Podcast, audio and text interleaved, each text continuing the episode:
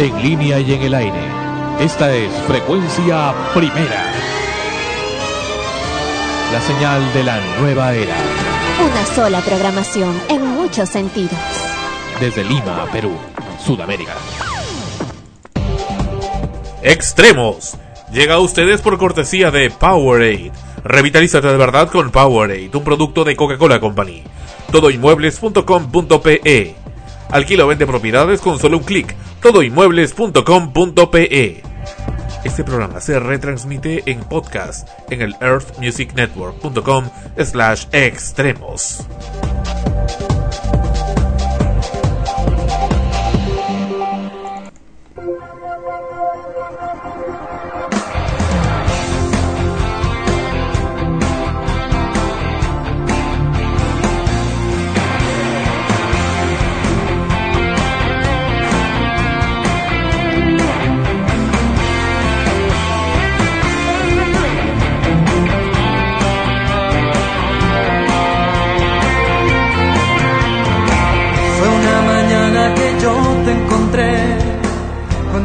Brisa besaba tu dulce piel, tus ojos tristes que al ver adoré, la noche que yo te amé.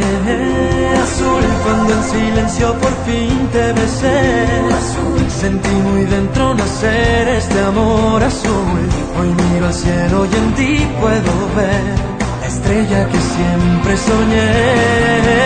Azul y es que este amor es azul como el mar azul como de tu mirada nació mi ilusión, azul como una lágrima cuando hay perdón, tan puro y tan azul que embriagó el corazón. Es que este amor es azul como el mar azul, como el azul del cielo nació entre los dos, azul como el lucero de nuestra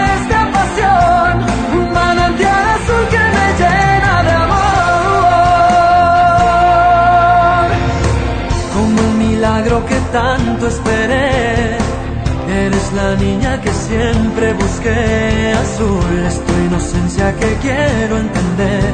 Tu príncipe azul yo seré. Azul es mi locura si estoy junto a ti. Azul, rayo de luna serás para mí. Azul y con la lluvia pintada de azul, siempre serás solo tú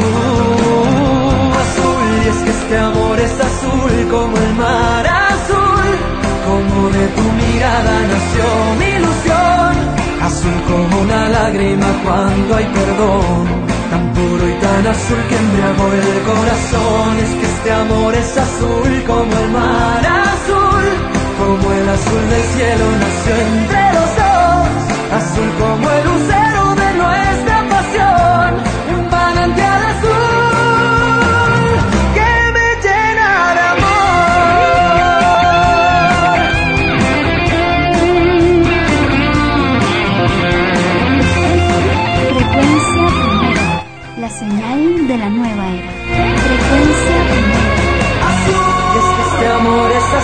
como el mar azul, como de tu mirada nació mi ilusión, azul como una lágrima cuando hay perdón, tan puro y tan azul que embriagó el corazón, es que este amor es azul como el mar azul, como el azul del cielo nació entre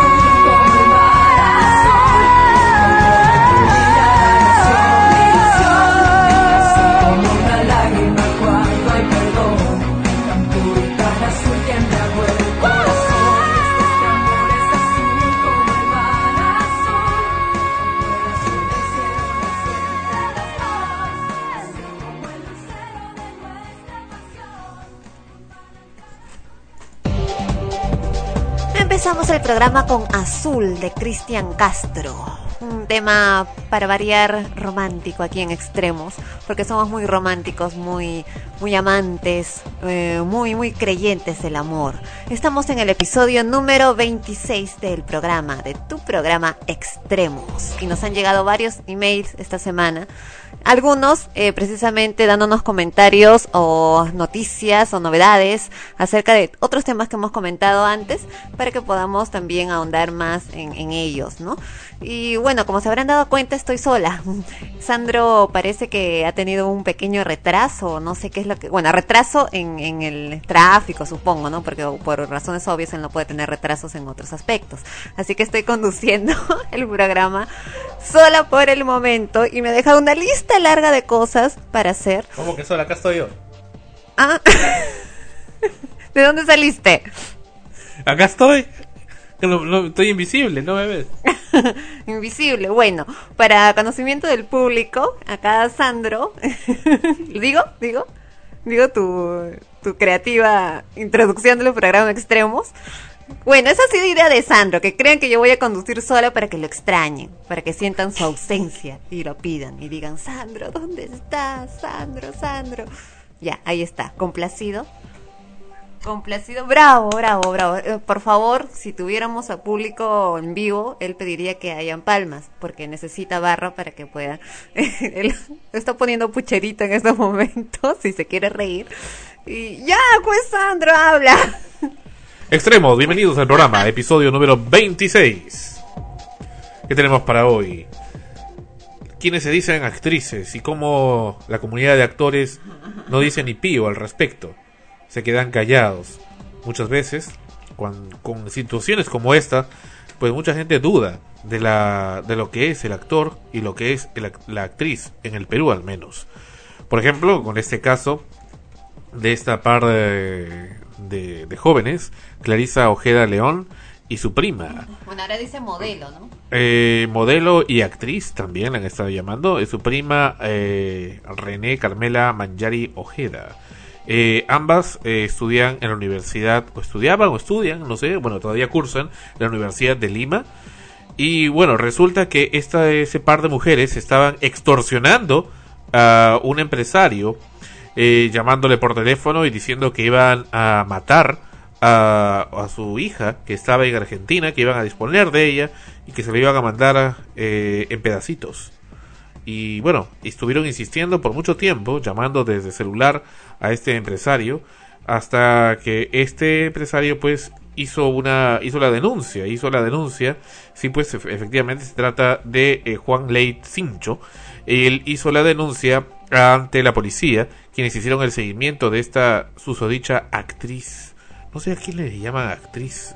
En fin, y el, el tema es que esta mujer cae con su prima en Larcomar cuando iban a recoger el dinero de la extorsión en el Starbucks de, de Larcomar, en Miraflores. Y ahí es donde precisamente las atrapan cuando se estaban que se mataban de la risa de lo que habían hecho. Y bueno, y esa gente se cree pues eh, se cree pues invulnerable y sobre todo pues cuando tiene gente tan tan estúpida como Jaime Bailey eh, que es el conductor del programa El Franco Tirador, pues que apoya y celebra ese tipo de personajes, como ya lo ha hecho múltiple, en múltiples ocasiones con la famosa Angie Gibaja, a quien celebra, aplaude y defiende, muchas veces, muchas veces hasta dedicándole el, ciento por, el 100% de su programa para que esta mujer hable. Pero en este caso de estas dos mujeres, pues eh, la policía le tendió esa trampa, cayeron, devolvieron el dinero, naturalmente la extorsión acabó. Pero eh, increíblemente una jueza las liberó, las liberó. ¿Y por qué las liberó? Porque dijeron, dijo que bueno, esta ah, ni siquiera habían pasado una noche en, el- en la carceleta y esa jueza ni siquiera todavía había sido encargada del caso, pero las liberó porque dijo, bueno, estas niñas pues este nunca no, no han tenido antecedentes y además pues son de buena familia y estudian pues en la Universidad de Lima, ¿no? O sea, pues nada, no pasa nada. Bueno, le ponemos comparecencia restringida. Y ahora no se sabe nada de este par de mujeres. O sea, ¿así estamos? ¿Así son las cosas? O sea, ¿por qué? Porque son de la televisión, porque ha actuado en La Gran Sangre y ha actuado en no sé dónde más. ¿Y con qué criterio los canales la ponen al aire? ¿Por qué? ¿Porque es bisexual? ¿Por qué razón? ¿Porque se prostituye? ¿Por qué razón? ¿Porque le gusta el mal? ¿Porque está vinculado con gente del mal? ¿Cuál es la razón? ¿Qué cosa hay detrás de esto? ¿Cuál es esta, entre comillas, inmunidad que tiene esta gente para hacer lo que le da la gana a la población civil? Y sobre todo, llamarse, como dije al comienzo de mi intervención, actrices, actores, actrices, sobre todo actriz. O sea que, ¿quién es actriz ahora? ¿Alguien que estudia teatro? ¿Actuación? ¿Tienen nociones de lo que es la actuación? El, el hecho de que esta mujer haya estado extorsionando a un hombre causándole un enorme perjuicio psicológico, físico, económico, moral, social, etcétera, no tiene nombre. Y que encima los medios lo premien o esta jueza la premie de esa manera, a mí me parece realmente repugnante. Ya bastante hemos tenido de haber sido ofendidos los televidentes con el señor Jaime Bailey que defiende a la tal Angie Gibaja, que por cierto hasta ahora, ¿sabes Ana Rosa? No ha pagado la reparación civil a Vanessa La Torre, no la ha pagado. Y seguramente no la va a pagar tampoco. Porque así es, así son desvergonzadas estas gentes que se creen con inmunidad absoluta. Así es. Actriz, habla. Así es precisamente, ¿no? Quien sale en la televisión y tiene su cuarto de hora ya se considera actor o actriz. Pero es tu colega, ¿no? Actriz. Eh, vamos a poner las, las distancias, ¿no? Pero como en Perú Teatro no hablan nada de eso, ¿no? En Perú Teatro muchas veces ya la gente que ha querido hablar de eso ha tirado la toalla, porque no eh, escuchan una réplica coherente y se limitan únicamente a enviar emails promocionando sus obras, eh, solicitando algún para algún casting y esas cosas, ¿no? Pero rara vez eh, en realidad se hablan de temas eh, referentes al teatro, al quehacer teatral. Eh, eso generalmente lo ves o lo lees en otras listas de interés eh, artístico de otros países, mm, quizás mucho más organizados, ¿no? Aunque en todas partes se, se, se dan estos casos también. Pero volviendo al tema de, de estas dos jóvenes, eh, Colegas tuyas. que les dicen a una le dicen modelo y actriz, la verdad yo nunca la había escuchado, eh, dicen que salió una serie. Es lo que te digo, o sea, basta que salgas una vez y te apuesto, te apuesto. Vamos Y yo a- te apuesto que ella diría, pero yo a la Rosa Linda nunca la he escuchado en teatro. Yo No, no la conozco, no te conozco. Oye, o sea, no te he visto. ¿En qué, en qué canal vas? ah? ¿En qué país? Mira, y- En provincia. y- ¿me puedes dejar hablar? Ya. y lo que te digo, ¿no? Es que seguro después de todo esto, si es que no va a parar a la cárcel a cumplir eh, su condena por el delito que ha cometido, saldrá libre y será convocada seguro para alguna producción, entre comillas, una gran, una de las grandes producciones nacionales que hay en el país para protagonizar alguna eh, miniserie de, de algún grupo de cumbia, de algún personaje de ese tipo, ¿no? Y será la O de estrella del momento. hizo. O de lo mismo que hizo. O de lo mismo que hizo, ¿no? Eran Y una miniserie de su historia, ¿no? Y, todo lo demás. Ahora, ¿qué hay detrás de todo esto? Porque eso se da constantemente. Yo yo tengo una, una Y visión y que... sale en la televisión con cara de cojuda llorando, diciendo que está arrepentida y que cree en Dios. Mm, mm, sí, con su Biblia. ¿Ah? Con su Biblia, ¿no? O- O como, como este, la jibaja, pues que no, que con el rosario de la madre de Beto Ortiz, ¿no? ¿Qué tal marisco esa mujer? Bueno, eh, esos casos se dan. ¿no? Ahora, ¿qué cosas hay detrás de ello? En muchos casos a veces es la droga, ¿no? La droga que, que, que corre por por todo el, el- por todos los medios, no solo en la televisión, pero que en este caso se hacen más palpables porque son personajes públicos. Sandro, son personajes públicos que, que salen en la televisión y, y- y la gente los ve, lo- los toma como referentes, ¿no? Es lo más eh, preocupante. Y muchas son muy jóvenes, muchas chicas, muchos chicos que están en- en- inmersos dentro de ello y que están buscando una salida emocional frente a los problemas que, que, es- que están en casa, porque la verdad de las cosas es de que eh, si, es lo que repito constantemente, si en tu casa, si tus padres y tu familia no te han formado, no te han dado lo que realmente necesitabas emocional y psicológicamente, más que económicamente, ¿ah? emocional y psicológicamente, evidentemente creas pues hijos eh, con problemas eh, producto de familias disfuncionales, con problemas sexuales, con problemas de drogas, con, con problemas de ese tipo, ¿no? Con envidias, eh, con esa necesidad eh, muy fuerte y patológica de querer tener lo que no, no, no saben ganárselo y buscan la manera más fácil de hacerlo porque ahí encuentran emoción, porque ahí encuentran que, que pueden sobresalir, que, su vida ah, es loca y que van a, a tener una historia que escribir al final de sus días y todo lo demás, ¿no? Todo, toda esa, esa rebeldía que muchas veces es llevada por, precisamente por lo que digo, por lo que no han encontrado en su casa, por lo que no han encontrado en sus padres. Y agrégale a eso que en esa búsqueda, en, esa, en ese frenesí, eh, les ofrecen y aceptan consumir drogas y ya se convierte pues en un patrón de conducta ¿no? generalizado. Como que todos hacen eso y es lo bacán es lo bonito. Y por qué tú dices los llaman y los ponen porque están dentro del mismo círculo pues es, es compa comparten eh, las mismas costumbres los mismos gustos. No todos no todos es, es, no se puede generalizar pero lamentablemente es la gran mayoría y, y, si esto no hubiera sucedido, es probable que este, o sea, por ejemplo, nosotros hemos reparado en ella porque la han mencionado como actriz, porque tú sabes que los periodistas, entre comillas también, eh, de, la, de los medios eh, para poder escribir, redactar sus noticias, buscan pues a ver qué hay de resaltante en esta chica, qué, qué, qué, cuál es la noticia acá, aparte de que eran dos chivolas de una universidad eh, extorsionando a un empresario. De la Universidad de Lima. Claro, de la Universidad de Lima. Allá una salió en una miniserie, capaz salió un capítulo nada más y hasta de extra, capaz, ¿no? Porque la verdad no sé, yo no veía esa serie tampoco. O capaz si tenía un personaje, qué sé yo. Allá, actriz, pum, lo ponen, porque eso va a llamar la atención. Y lo que te digo, ¿no? Falta que después de todo esto encima la llamen para protagonizar una miniserie porque su, su gran salida en los medios, su es triste, es triste que esa sea tu la forma en cómo puedas salir a los medios y sea salir en primera plana por haber sido una delincuente.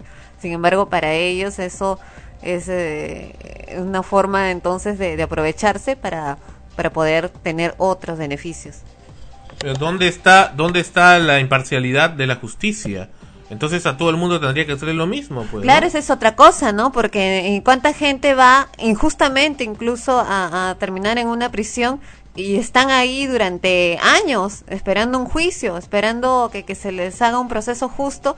Y aún ni siquiera son condenados y están presos, ¿no? Y nadie los saca. ¿Por qué? Porque son pobres, porque no están en la Universidad de Lima, porque no salieron en la televisión, porque son gente común y corriente que estaba en la calle y tuvo la mala suerte de encontrarse en un momento con, con, con algo trágico y se les involucró.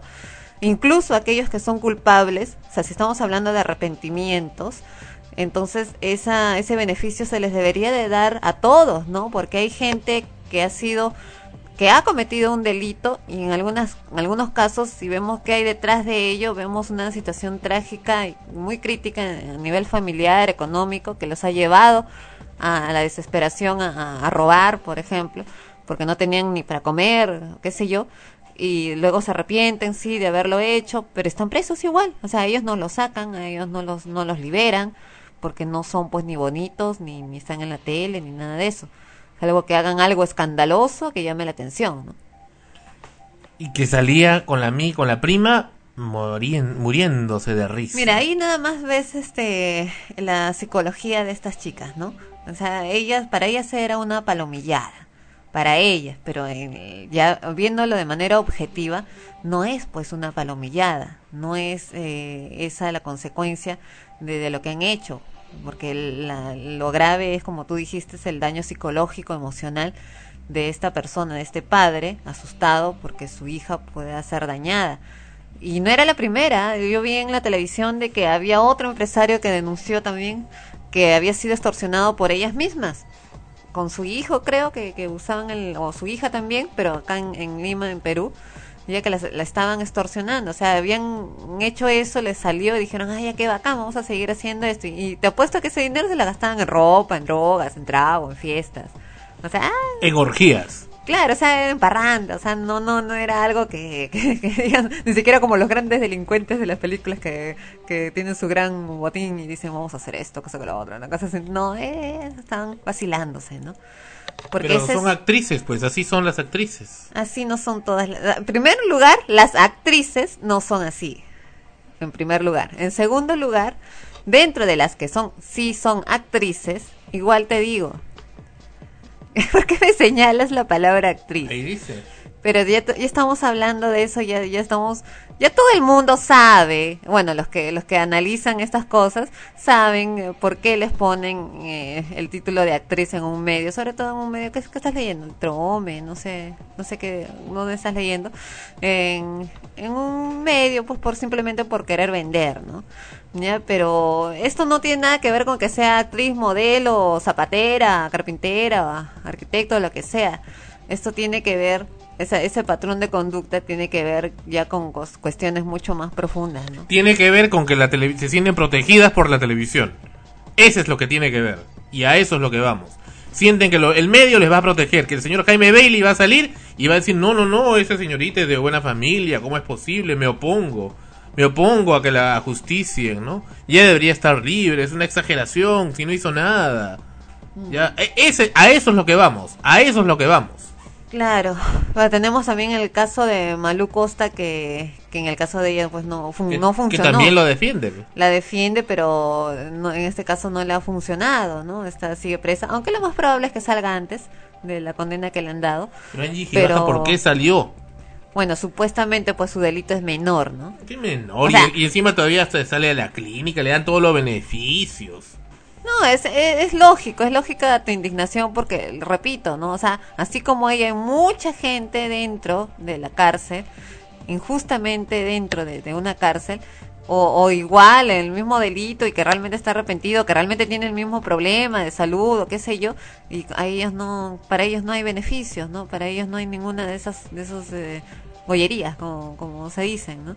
Eso es lo triste, ¿por qué? Porque están en televisión, porque salen en la televisión, son personajes públicos y hay otros que los defienden para que veas qué fuerte es el poder de la imagen, de la imagen pública, de la imagen de la televisión, qué fuerte puede ser para vender ideas, para hacerte eh, ver algo negro como si fuera blanco y viceversa, ¿no?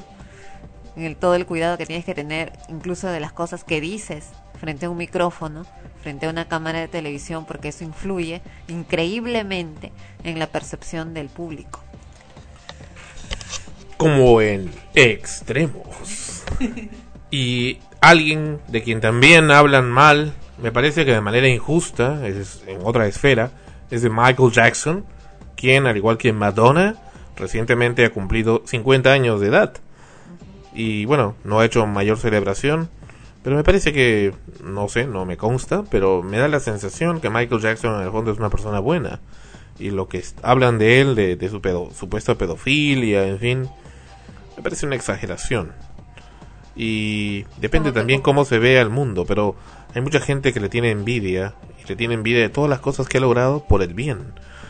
Aunque efectivamente pues también es muy, muy vanidoso, ¿no? Y, y, y rehúsa su propio color, su propia etnia es parte de su personalidad. Pero dentro de todo eso, fuera, fuera de esos aspectos eh, estrafalarios pues que tiene, eh, viene pues el, el, aspecto interesante de él, de, de cómo siempre busca la bondad y el bien. En el fondo es eso, ¿no? Él quería crear, crear el Neverland, quería crear pues un mundo de, de bien, como de hadas, ¿no? Acá en la tierra para los niños y, y se lo daba. Muchos niños han ido ahí, muchos niños necesitados a los cuales llevó y, y, jugaban ahí como si fuera un Disneyland.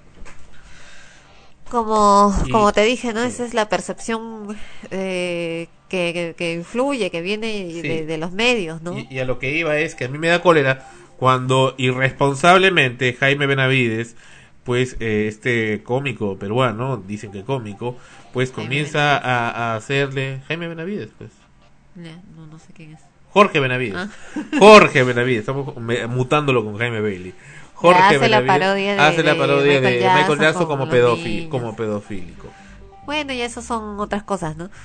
Tampoco puedes asegurar que no lo sea. O sea, lamentablemente en esas cuestiones la duda está sembrada tu percepción es que no lo es, porque es tu percepción, es lo que tú ves. Así como hay gente que no te cae, porque no te cae y capaz la conoces en persona, la tratas y resulta que no es como imaginabas. Eso ocurre continuamente, incluso no con personajes públicos, ¿no? A veces pasas por la calle o, llegas a un trabajo y te presentan a alguien y ah, te caen mal. Como Jimena Lindo, que es insoportable. Para ti, ¿no? Para otros es una gran amiga, seguro, ¿no? Así, todo el mundo tiene grandes amigos y grandes enemigos. Dicen Gianmarco, y hay gente que le encanta, uy, qué a ti no te cae, pues, a ti no te cae un montón de gente, Pero- comenzando pero por ahí. La música es bonita, tiene algunas canciones bonitas. Ya. Pero, Pero, pero, es, no- la- no es a lo que voy, ¿no? Es a lo que voy. A veces la, la imagen que, que, proyectas en, tel- en televisión, en los medios, hace que uno no le caiga o le caiga determinado actor, actriz, personaje que salga, ¿no? Pero en realidad, mm, en el fondo, no puedes saber, hasta no haberlo tratado, si es que realmente es como crees que es. ¿no? Porque lo que, a lo que iba, a veces vas a un lugar a trabajar o a estudiar, o cualquier lugar donde vayas a tener algún tipo de relación continua y ves a alguien que no te cae a primera vista, ah, qué antipático, no sé. Y luego con el trato te das cuenta de que, de que no era pues como te imaginabas. Sobre todo en mi caso, la gente tiene su, mucha gente tiene su particular forma de ser, ¿ya? Eh, eh, y eso hace que a algunos no les caiga porque no es compatible con su forma de ser. Eh, generalmente eso ocurre. A, mí básicamente me interesa saber que la persona con la que trato, muy al margen de que si es eh, antipático, que si es egocentrista, que si es eh, creído o demasiado tranquilo, como, como quieran verlo, sea una buena persona, una persona buena de, de alma, de corazón, porque eso creo que es, es bastante difícil de encontrar en, en las personas y, y lo demás pues se pule, lo demás se corrige o lo demás se tiene que tolerar, pues, porque para eso estamos, ¿no? O sea, a veces la forma que uno tiene de ser no tiene que ser tampoco agradable para los demás y esperamos que nos toleren como somos, que nos acepten como somos, entonces para poder ser aceptados por los demás también tenemos que aprender a aceptar a otros con sus errores y sus defectos, así como admiramos sus virtudes. Por ejemplo, cuando hacíamos Amanecemos contigo en, en aquellos tiempos, en ACE, había mucha gente, Sandra, a la que tú no le caías, pero sí, y te lo decían al aire, ¿no? Que qué antipático eres, que te creían realmente muy creído, muy soberbio. Y tú mismo lo, lo decías, a veces me dices, ¿por qué me creen creído? ¿Por qué no les caigo? ¿Por qué les caigo mal? Cosas así, ¿no? Porque no te conocían, ¿no? Ya otros ya te, te tenían más trato contigo y, y ya luego eso cambiaba, ¿no? Y hay gente que no ha tenido trato contigo y simplemente no les caes.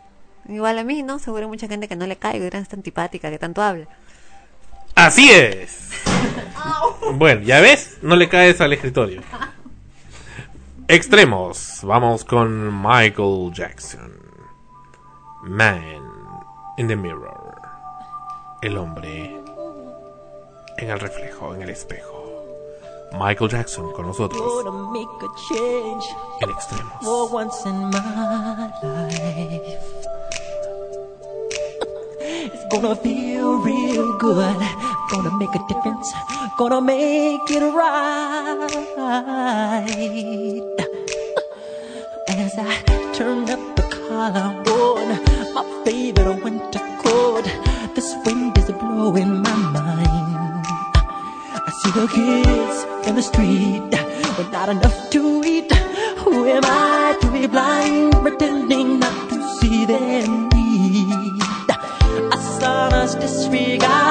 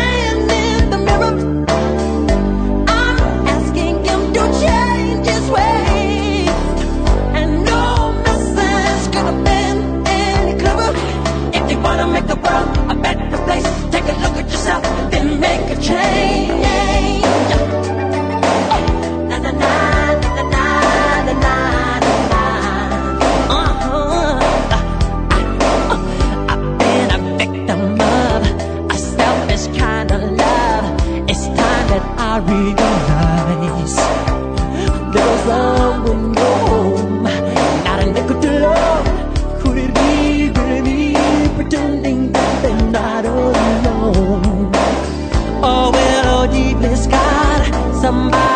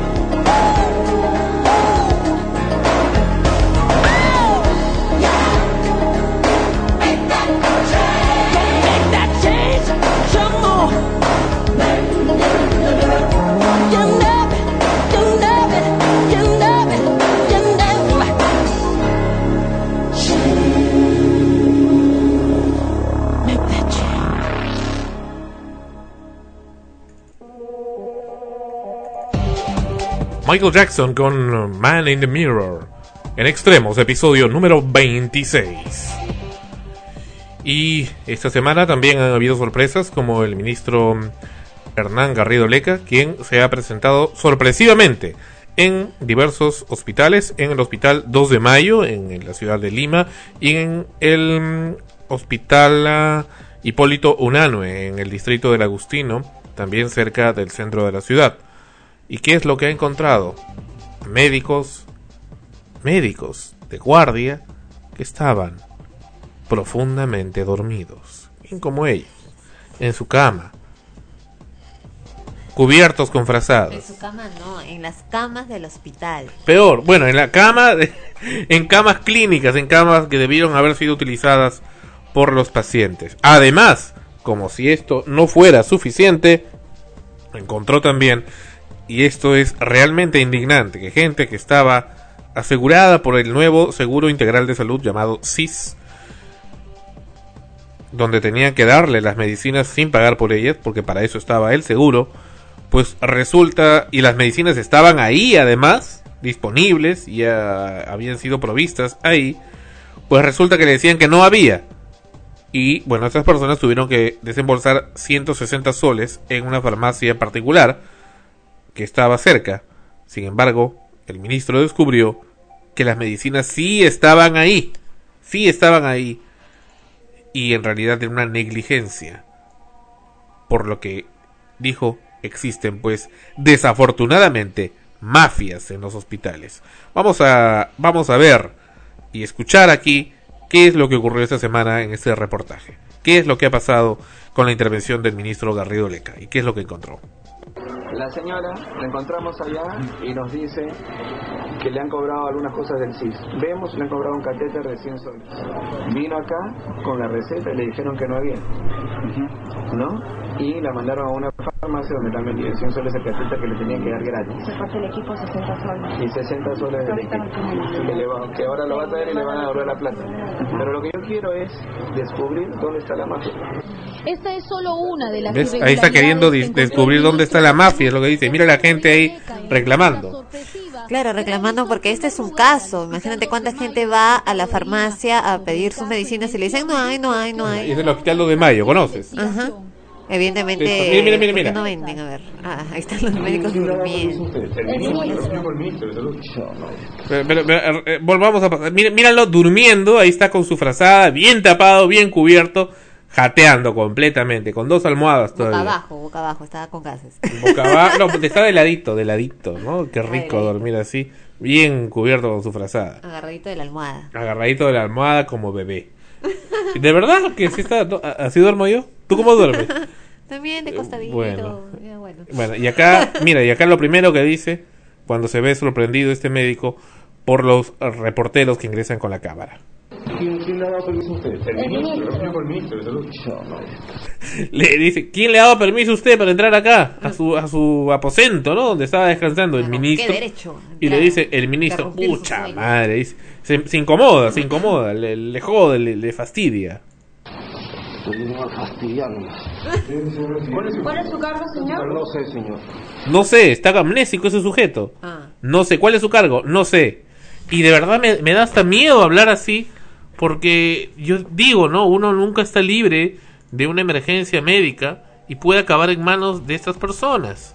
Claro, es que quien te atiende al final no es el médico, sino los practicantes. Y los practicantes para eso están para practicar, o sea, practican con tu cuerpo. ¿Cuánta gente llega de emergencia a los hospitales y son atendidos por practicantes que pueden equivocarse porque están practicando, están aprendiendo, pueden equivocarse en el diagnóstico, en lo que hagan contigo y, y la vida de esta persona corre peligro, ¿no? Estaba durmiendo este pata, vamos, sigamos viendo. ¿Qué hay más? Usted está, está durmiendo en horas de trabajo. Ah, señor. ¿Estos creen que porque le están haciendo favor al ministro, eh, le están haciendo sus, sus argumentos? No es haciéndole el favor al ministro, señor, que no se quiere identificar. No es haciéndole el favor al ministro. Son las cosas como deben funcionar en este país. Así deben funcionar, así como ustedes pretenden hacer el día 15 de septiembre un- una huelga, una huelga médica, pues así también debe uno comportarse. Ellos tienen el juramento hipocrático, donde precisamente para eso nadie les obligó a elegir la, la carrera médica. La carrera médica es sacrificada. No es una carrera de oficina, es una carrera que implica pues amanecidas, implica todos esos sacrificios que son difíciles, molestan, incomodan, friegan seguramente porque este galeno debe tener más de un trabajo, debe seguramente trabajar en el día, también en otro lado, en un particular, o en otros sitios, entonces pues naturalmente pues que quiere descansar un poco. Pero lamentablemente pues ahí le están pagando en esas horas para trabajar. Claro, es como que llegues a, a tu oficina a, a trabajar y tu compañero está en el escritorio durmiendo mientras tú estás trabajando. ni siquiera ejemplo, en el escritorio, está en una cama. Está en una cama que bien pudo haber sido utilizada para pacientes. ¿Cuántas veces no escuchamos y no vemos, no hemos vivido, que es peor, en un hospital del estado donde dicen, este, no, no hay camas. Tienes una emergencia médica, no, no, no hay camas. Para en, la- en el hospital no, no hay camas. Señor, pero ¿cómo que no hay camas? Y, pero tenemos la clínica del hospital, en la bendita yuca de la clínica del hospital, donde pagas y ahí sí entras. O sea, ¿qué tal marisco? Y eso están ya hace muchas décadas con ese, con, con ese cuento. Váyase al diablo, le dice. Anunció sanciones para Eh, los médicos mira. que fueron encontrados durmiendo en su horario de trabajo y fue enfático en descartar que haya un desabastecimiento de medicinas en las farmacias de los hospitales. Es que te dicen, no hay, no hay, no hay, no hay. Ajá. E insisto, estos desa- desabastecimientos son muchas veces artificiales y producto de mafias que existen lamentablemente en nuestros hospitales. El segundo hospital en visitar fue el Hipólito Unanue del Agustino. Ahí también encontró médicos durmiendo. Miren, miren, durmiendo. Prenden la luz ahora. ¿Les enciende la luz? ¿No? Buenas noches. Buenas noches, le responde todavía. ¿no? Con baba en la ¿Qué cara. pasa? Acá ya se levantó. recorrer sus instalaciones anunció un apoyo económico del gobierno holandés para dotar de modernos equipos a los hospitales. Pero lo que me preocupa pues es este eso, ¿no? O sea, el mantenimiento, el mantenimiento de Los equipos, ¿cómo tenemos los, los tienen con polvo? Ah. El ministro también se refirió al tema de la jornada laboral de los médicos. En una guardia nocturna se trabajan 12 horas seguidas, pero cuando hay una guardia nocturna de 12 horas no se trabaja durante el día y al día siguiente se descansa 24 horas. Eh, ¿Escuchaste? Ajá. O sea que está cubierta esa persona, supuestamente. Lo que pasa es que capaz ese sueldo le es insuficiente. Claro, eso también. Ese sueldo le es insu- insuficiente, entonces trabaja en otros sitios y no descansa. Esas horas que se supone que son para que descanse, no descansa. Pero en todo caso, pues evidentemente tienes, si tú aceptas trabajar en dos o tres trabajos, si tú aceptas dos o tres compromisos laborales o compromisos personales o lo que quieras, un compromiso es para cumplirse. Entonces tienes que saber que eres capaz de cumplirlos con eficacia los tres. porque como persona quedas pésimo mal cuando te comprometes a cosas que no puedes cumplir. Y como profesional, ¿no? Porque Ajá, está en juego la salud de la gente. eso, sobre todo en una profesión de esta naturaleza en la cual, como tú dices, está en juego la vida de las personas. Eh, mi rol, eh, yo sé que es antipático para algunos médicos, pero yo ruego eh, su comprensión eh, y lo que estamos tratando de hacer es mejorar el sistema de salud para todos y aquellos médicos que con su cuota de solidaridad por 24 meses, solo por dos años, nos den esas dos horas más de trabajo al pueblo, estoy seguro que tendrán el reconocimiento eh, de la población. Y así fue el asunto. Pero fíjate aquí en este tema que tengo informaciones también que la, mm, la Federación Médica está enjuiciando al ministro Garrido Leca por lo que hizo, por esas visitas inopinadas a estos centros hospitalarios. Porque dice que los galenos tienen el derecho de dormir y descansar durante sus horas de guardia cuando pues eh, no tengan pacientes que atender en ese momento para de esa manera estar más lúcidos en atender a los pacientes siguientes. ¿Y quién dice eso? Pero resulta que, que ¿cuándo han visto un hospital acá en el Perú que no tenga pacientes en emergencia? Siempre que uno va a un hospital, lamentablemente por una emergencia, te encuentras con que hay mucha gente en la misma situación. O sea, hay harto trabajo. Harto trabajo en, los hospitales, no solo en emergencias, sino también, te cuento, te, te conté, te conté una vez, no sé si lo conté al aire en algún momento, una experiencia, eh, una anécdota, como queremos llamarlo, que, se dio precisamente con eh, mi tía. Mi tía hace un tiempo se cayó y se rompió la muñeca de la mano y tuvimos que ir al, a, a atenderla, pues en emergencia al hospital. Sandro, caramba. Ya, tuvimos que ir de emergencia al hospital. Bueno, luego de eso eh, tenía que hacerse sus consultas, ¿no?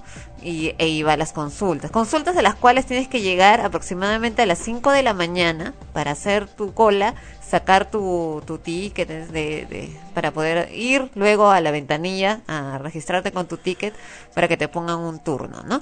Y ya, y ya para las 7, 8 de la noche, 8 de la mañana que diga ya hay un montón de gente, ¿no? Entonces, mientras más temprano llegues, más eh, temprano sales. Pero el médico recién llega a las 8 de la mañana. Se supone que debe llegar un poco antes, pero recién a esa hora llega. Eh, eso es lo que se supone. Sin embargo, a esa hora todavía no llega. Y siguen esperando y la gente sigue esperando. Se dio el caso que en una de las consultas eh, fuimos y no llegaba el médico y ya había un montón de gente y nadie entraba a atenderse con ese médico porque hay diferentes médicos y cada uno tiene pues su grupo de, de pacientes, ¿no? Y qué raro, mi tía le había parecido verlo entrar en un momento dijo ya va a atender, pero luego lo vio salir o no sabe por dónde salió, la cosa es que se acercó ya tanta la espera a preguntar si es que estaba atendiendo porque no llamaban a nadie. Y le dicen, ah, el doctor, no, sí, sí, está, este, está atendiendo, una cuestión así, como que estaba ocupado, ¿no? Pero mi tía, pues que, que es eh, muy curiosa, eh, se había quedado con la duda porque ella le había parecido verlo salir por algún lado, porque adentro había otra puerta y había una ventanita por ahí, ¿no?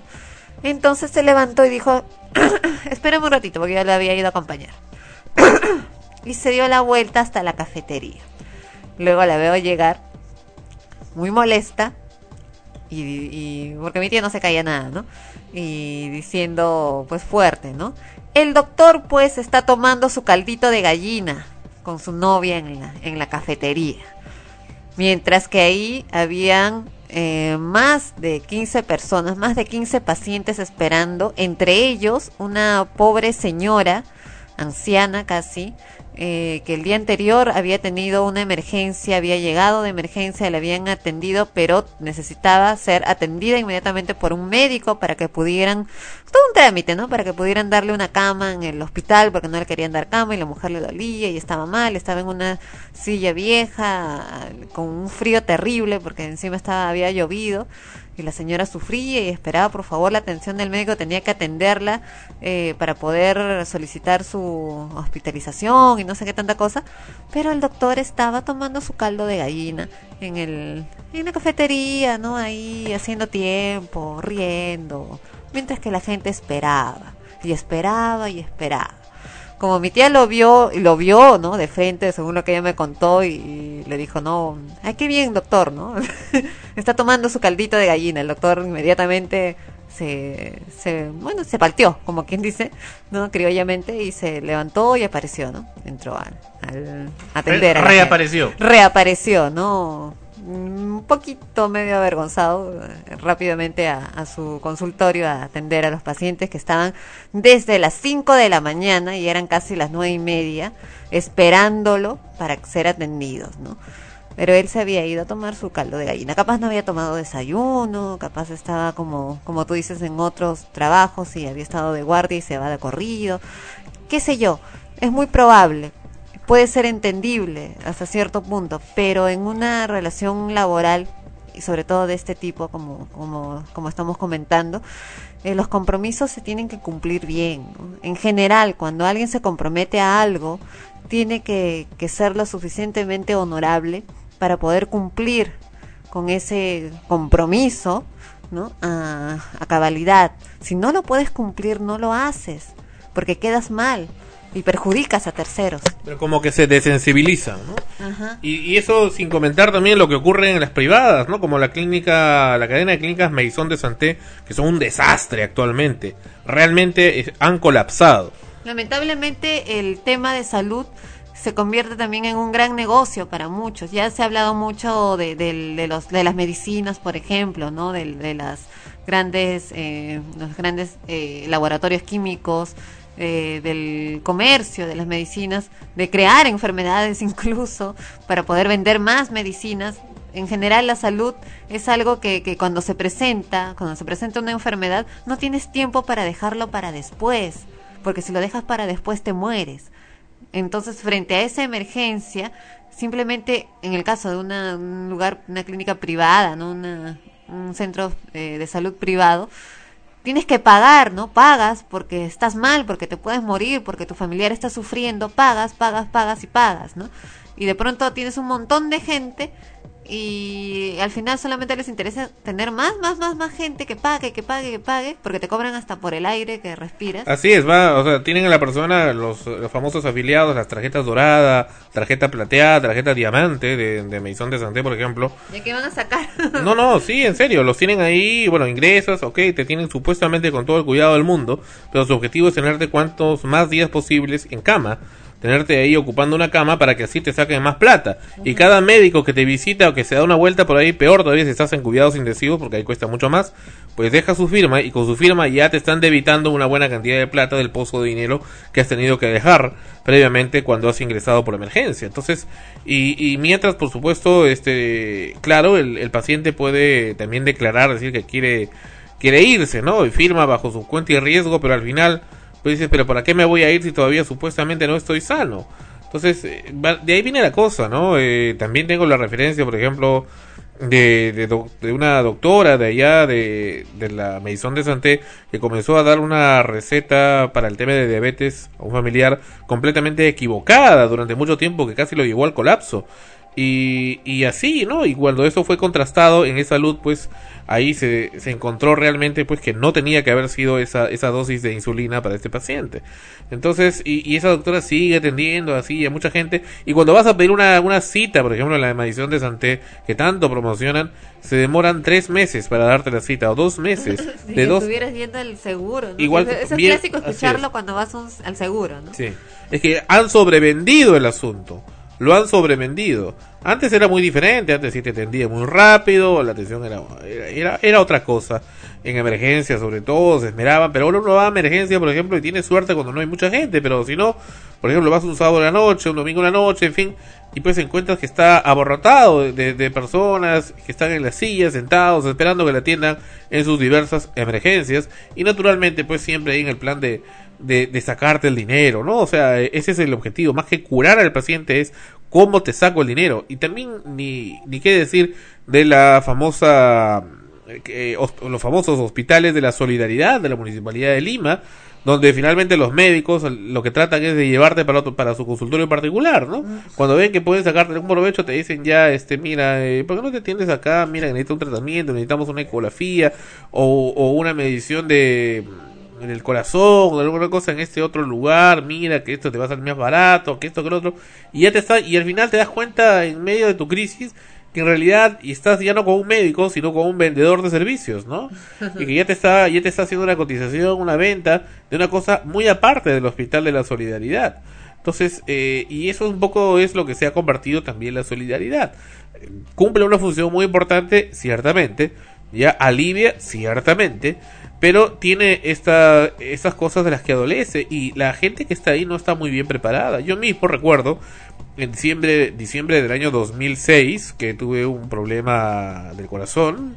eh, con la justa llegué al Hospital de la Solidaridad un día sábado que deberían haber estado atendiendo. Estaba programado para que atiendan y estaba cerrado. Solamente estaba abierto la parte de farmacia. Les dije, les pedí auxilio ahí y la gente, ah, acá no podemos hacer nada. Y me chotearon de ahí esos desgraciados hijos de su madre. Me, me botaron, me botaron de ahí de la, de la farmacia como si fuera yo qué cosa. O sea, son así de sinvergüenzas. Estas gentes no tienen, eh, no, no están eh, debidamente pues sensibilizados en lo que es la atención a la, a la persona humana. Entonces, a, a eso es lo que vamos y a eso es lo que decidimos. Que el ministro Garrido Leca ha tomado conciencia de eso y está tomando acciones, me parece excelente. Ahora, los de la Federación Médica tienen sus razones eh, sindicales, en fin, me parecen válidas. Sin embargo, está frente a eso la persona humana. Recordemos precisamente que hace un poco más de un año eh, estaba en el plan de hacer la, la famosa y bendita huelga médica que se suspendió por el tema del terremoto de que ocurrió el 15 de agosto del pasado año y no se iba a suspender esos desgraciados tan tan tan este concientizados con su ideología comunista y todos esos patas de la Federación de de médicos pues que le decía pero señor realmente usted va entonces van a levantar la huelga le decía van a levantar la huelga o no porque mire que tiene que atender a la gente, que, por el terremoto que había, le preguntaba el de radio programas. Y el pata, sí, pero bueno, ya, y al final a regañadientes lo hizo, le costaba, le costaba hacerlo. Es que esa gente siempre está en la espera de, de no querer trabajar, sino de esperar que le den, sentarse y, y, y hacer, hacerla de comechados. O sea, que, que, le- que me sirvan, que me hagan, que el Estado haga para mí. O sea, e- esa es la, la mala costumbre que se tiene en, la- en muchas entidades estatales y que ya de una, de una buena vez debe acabar.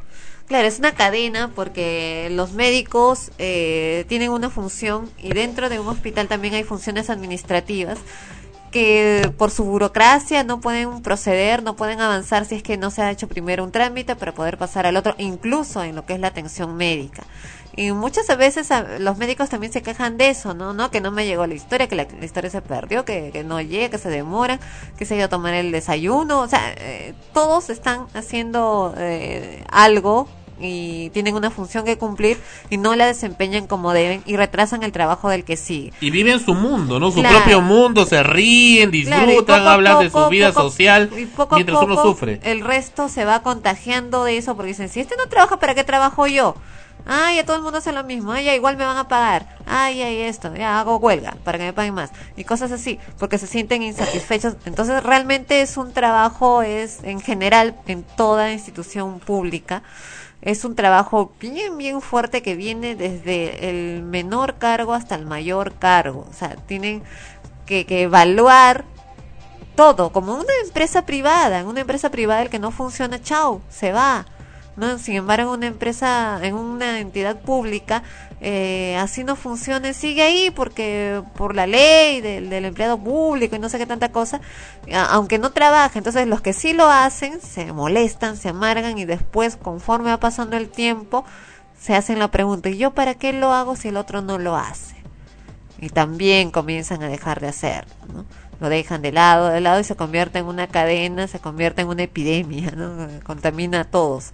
Y, y generalmente los que salen a la luz son los que, eh, en este caso los médicos, que son los que hacen la huelga, pero eh, en realidad el problema no viene solo con ellos, sino viene toda la organización que hay dentro de un hospital todo lo que viene atrás, ¿no? Porque, por ejemplo, esos equipos médicos eh, que han traído del extranjero están con polvo, lo que dice el ministro, ¿no? Le preocupa el mantenimiento, o sea, él, se esfuerzan en traer, en comprar equipos donados o lo que sea de, de otros países así de última generación para que estén muy bien equipados los hospitales y están ahí arrinconados y con polvo, sin mantenimiento y se malogran y nadie los arregla y se quedan ahí. Por ejemplo, esa ya no es función del médico, no ir a arreglarlo. Esa ya, hay alguien que, un grupo de personas que se encargan de eso y no lo hacen. No lo hacen. Vamos a regresar con extremos. Y por favor, si usted tiene una denuncia sobre ese tipo, de cosas en, general, háganoslo saber. Envíenos un email, por favor, acá a Frecuencia Primera, fp arroba frecuenciaprimera.org. Repito, fp arroba Regresamos en extremos. Escuchan a Gabriela Anders con Fantasía. Muchos caminos tú emprenderás, mil y un océanos cruzarás, siempre en ti voy a reinar. En cada calle, cada boulevard te encontrarás.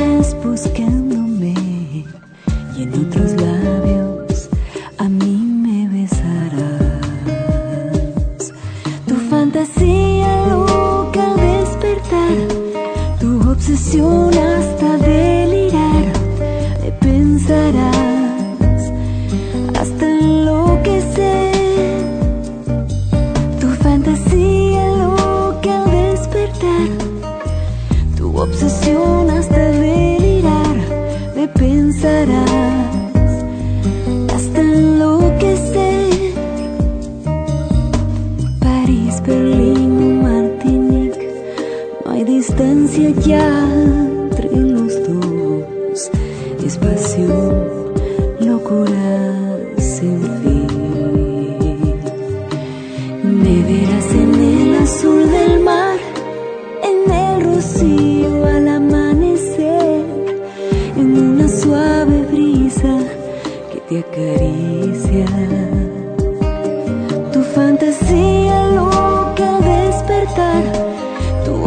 you.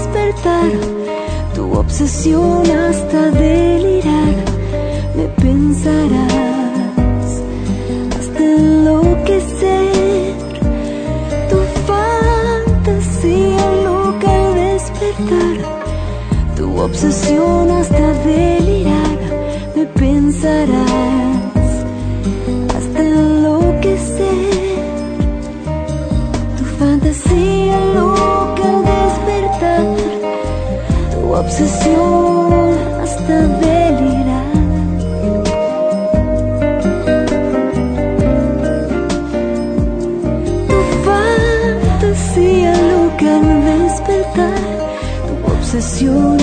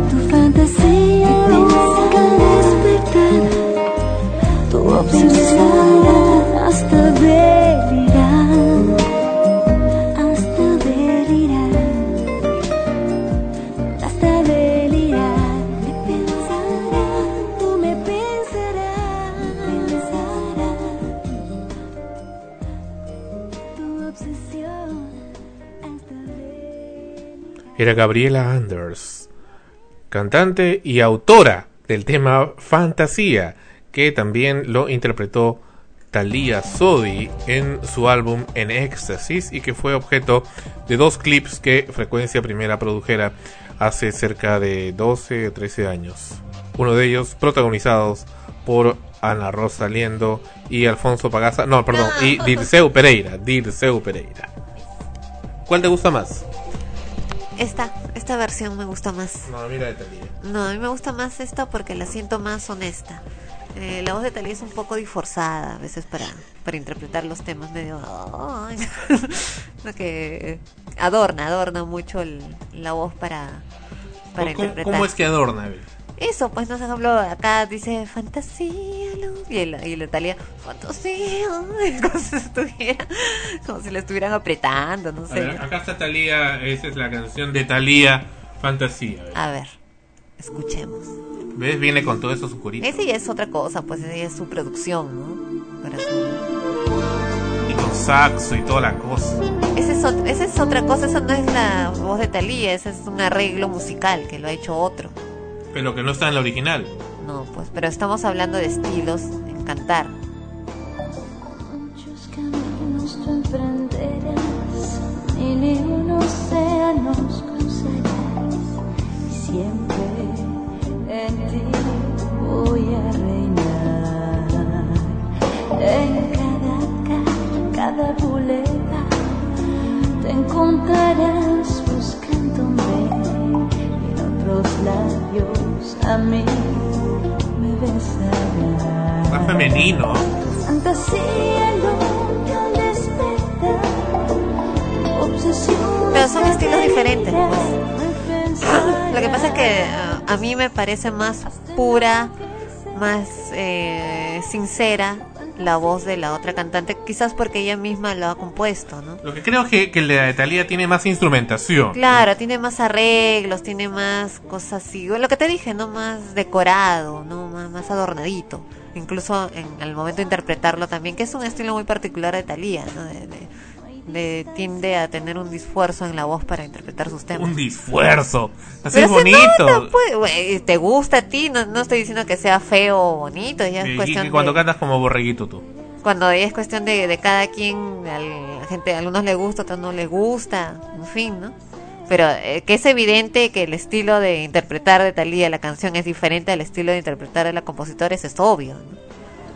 Pero entonces, la de la compositora es como debió haber sido la canción. No necesariamente, porque es su estilo, como ella lo creó, pero una vez que ella crea un tema y lo, lo lanza ¿no? al, al público y, y- y le da el derecho a otro intérprete de, de cantar su tema, ya deja de ser parte de su, de su total propiedad, ya es parte de la creación del artista que lo toma. Pero, pero fuera del tema legal, de la propiedad y esas cosas. No estoy hablando del tema legal, ya ves cómo no me prestas A atención. ver. Estoy hablando de que tú puedes crear algo, puedes escribir un libro, por ejemplo.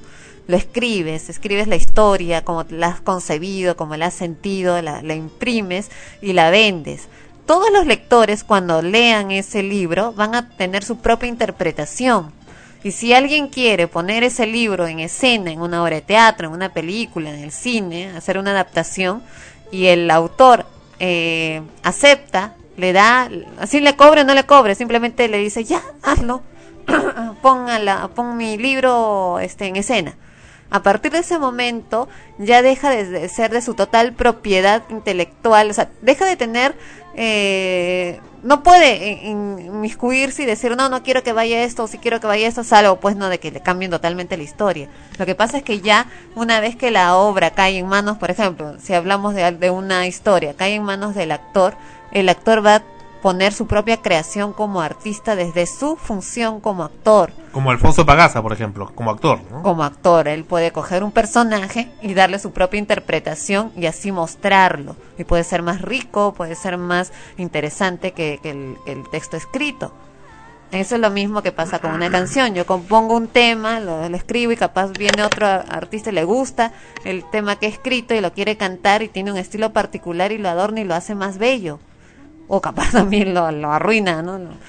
Cuando con- recuerdo cuando en la universidad presenté el proyecto de fantasía, eh, lo primero que dijeron cuando vieron la- el asunto terminado de la primera versión, que fueron con eh, María Laura y no me acuerdo del otro muchacho, que eran de la, ¿cómo se llama? La ESAT, ¿no? ENSAT. La ENSAT. Los trajo, ¿quién lo trajo? Cecilia, Cecilia Costa. Cecilia Costa trajo estos dos muchachos, que eran pareja en, eso, en ese tiempo, eh, la chica guapa, sensual, etcétera Pero en fin, eh, me refiero a esa chica María Laura.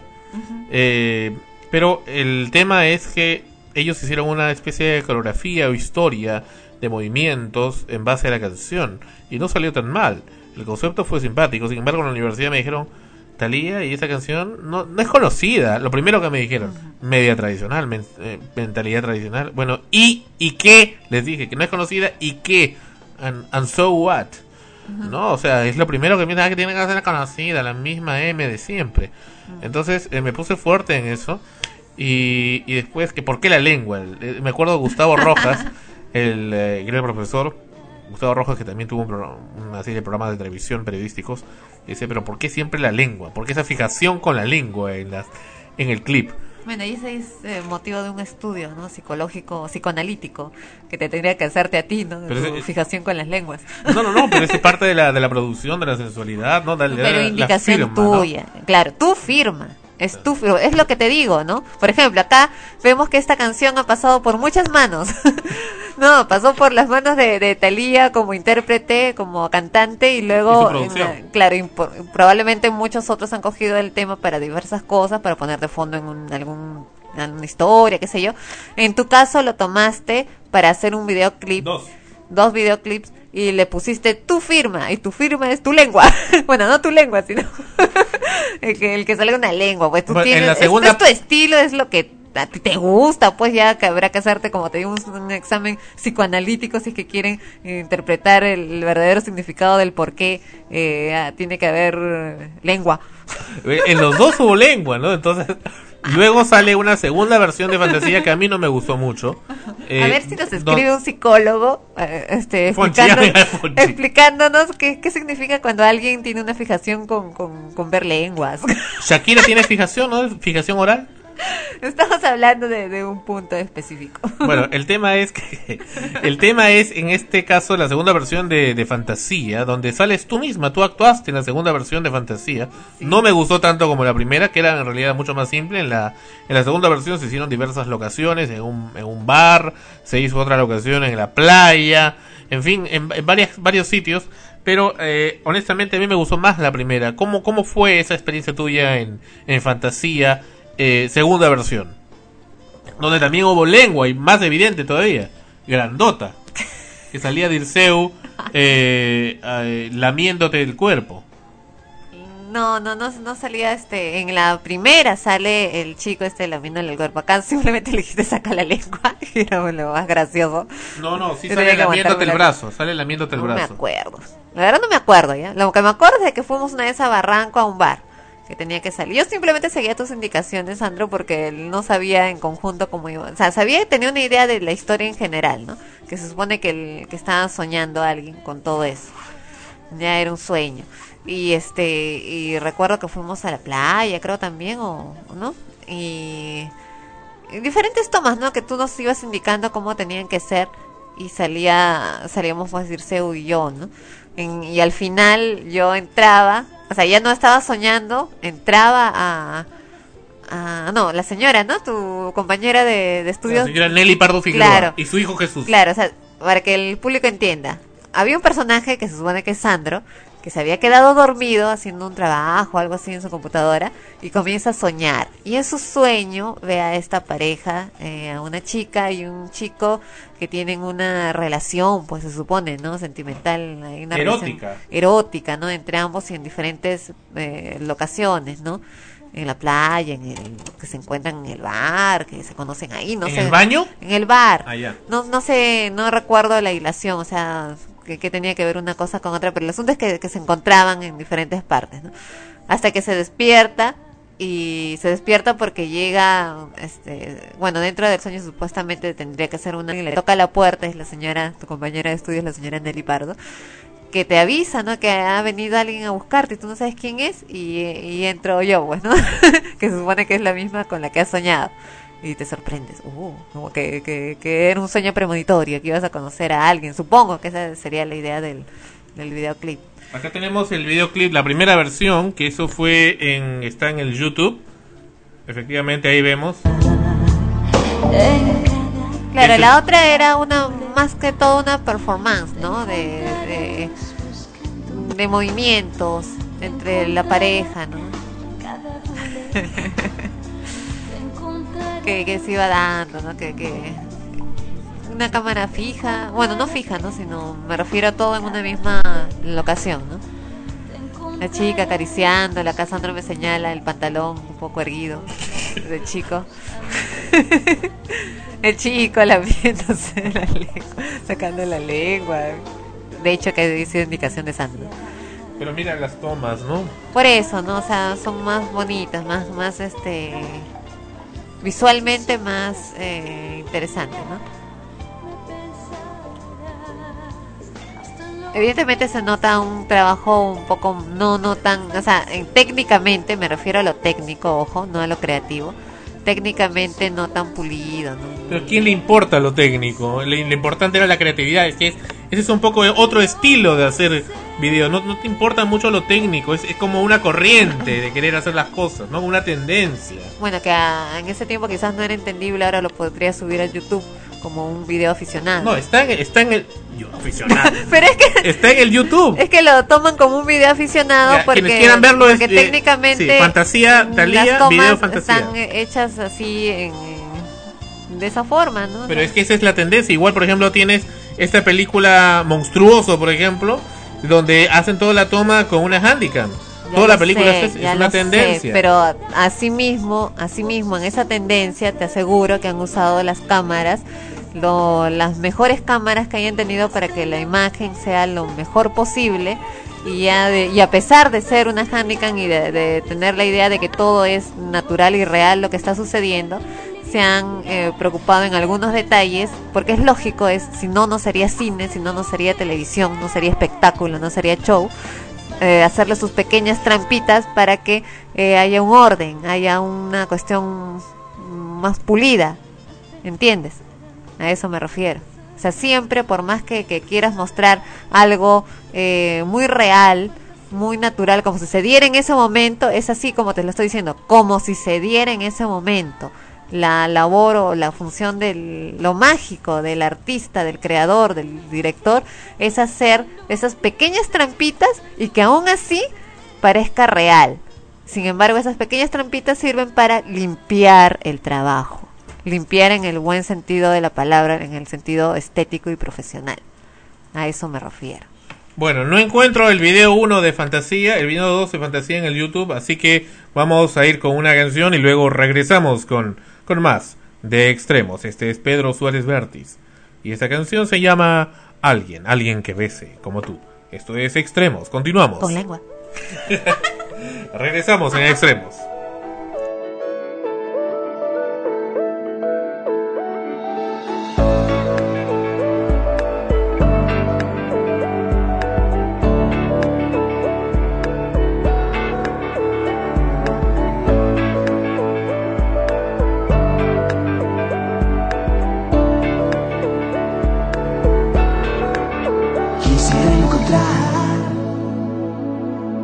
Alguien que bese como tú, alguien que me hable igual que tú.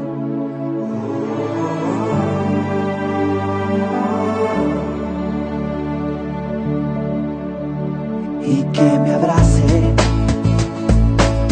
y acabe con mi soledad. Alguien que sienta de verdad.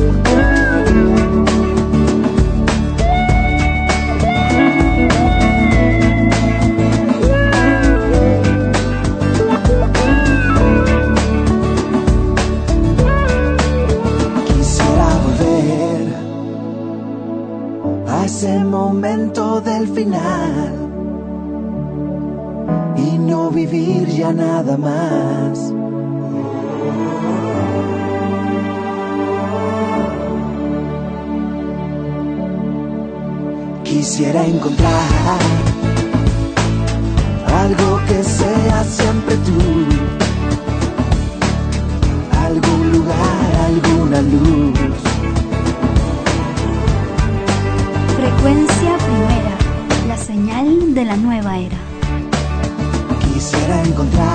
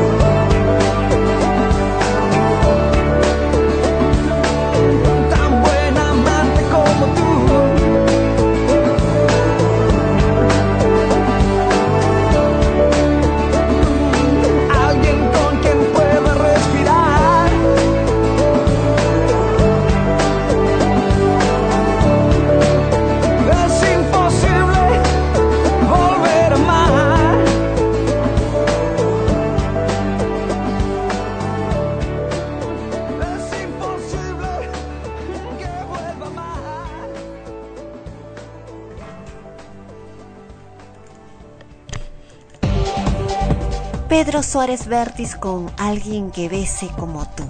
Ese es el tema que acabamos de escuchar de Pedro Suárez Vértiz en su faceta romántica, Que tiene otra faceta. rockera. Oh, vale. Bueno, aunque me cae pesado cuando sale ahí representando a Movistar. En fin.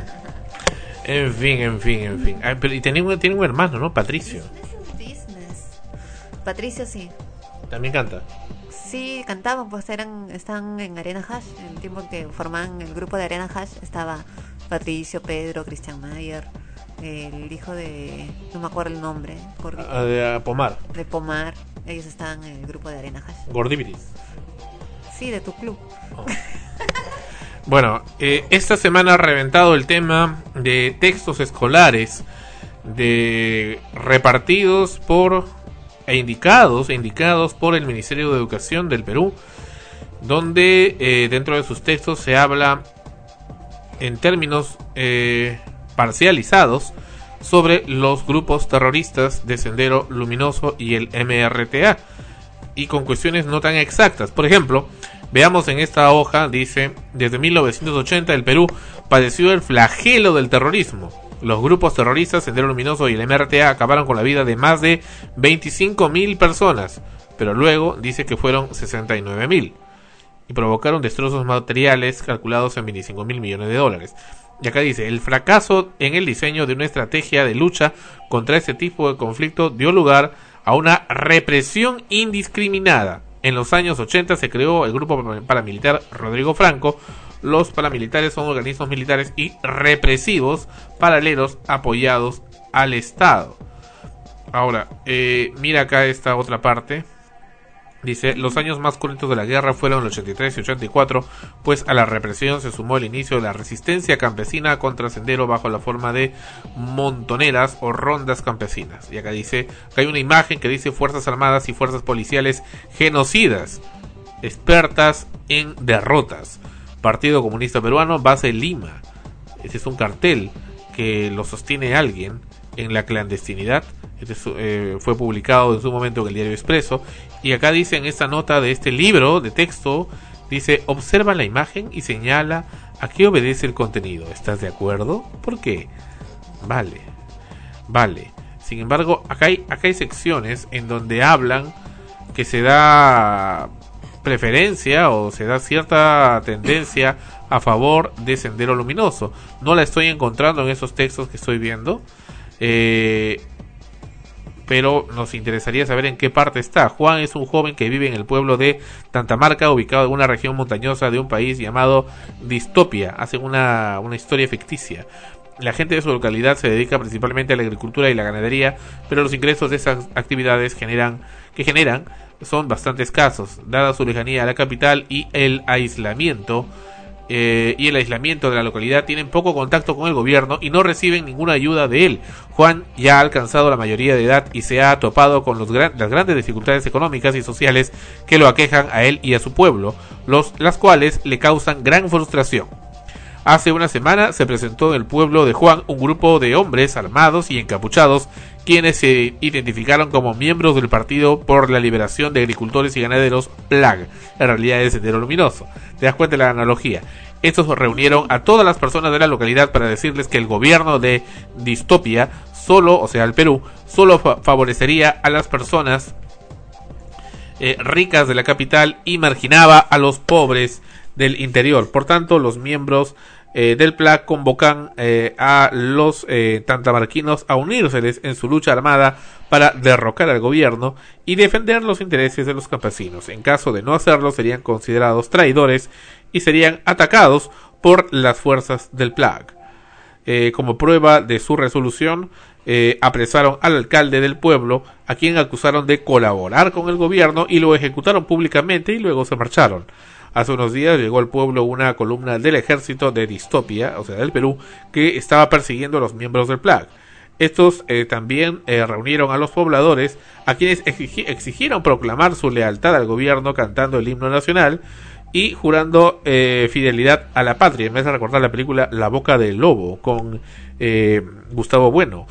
Les permitieron protegerles de futuros ataques pero luego arrestaron a varios pobladores sospechosos de ser miembros del plan y se los llevaron sin decirles eh, a dónde ni qué les iban a hacer. Todos estos eventos tienen muy preocupada a la población y en particular a Juan, quien no sabe qué decisión tomar. Por un lado, la población podría irse al bando del PLAG a luchar por un país mejor, pero la violencia de sus métodos les hace dudar. Por otro lado, podría plegarse al gobierno, pero este es un ente distante cuyas promesas de ayuda tienen poca probabilidad de cumplirse. ¿Qué harías tú? Bueno, la historia es interesante, eh, pero en realidad no veo todavía una parcialización hacia Sendero Luminoso en estos textos. Me parece una historia real, efectivamente. Esas son las cosas que ocurrían. Ponían al, a, la, a, a, los jóvenes, especialmente, en un dilema sobre a qué, a dónde ir. En la película de La Boca del Lobo, precisamente, era este el, el personaje que hacía Gustavo Bueno, era decía pues este están conmigo o contra mí. O sea, no había términos medios, ¿no? ¿Tú has visto la película La boca del lobo? Ata tu lobo. No, no la he visto completa, pero sí sé de qué trataba. Y hay ahora último, ¿no? Eh, otros eh, films que están que precisamente están eh, eh, preparándolos, algunos ya van a salir en, en cine, eh, sobre todo este, este tiempo, esta época del terrorismo, donde se habla mucho de eso, ¿no?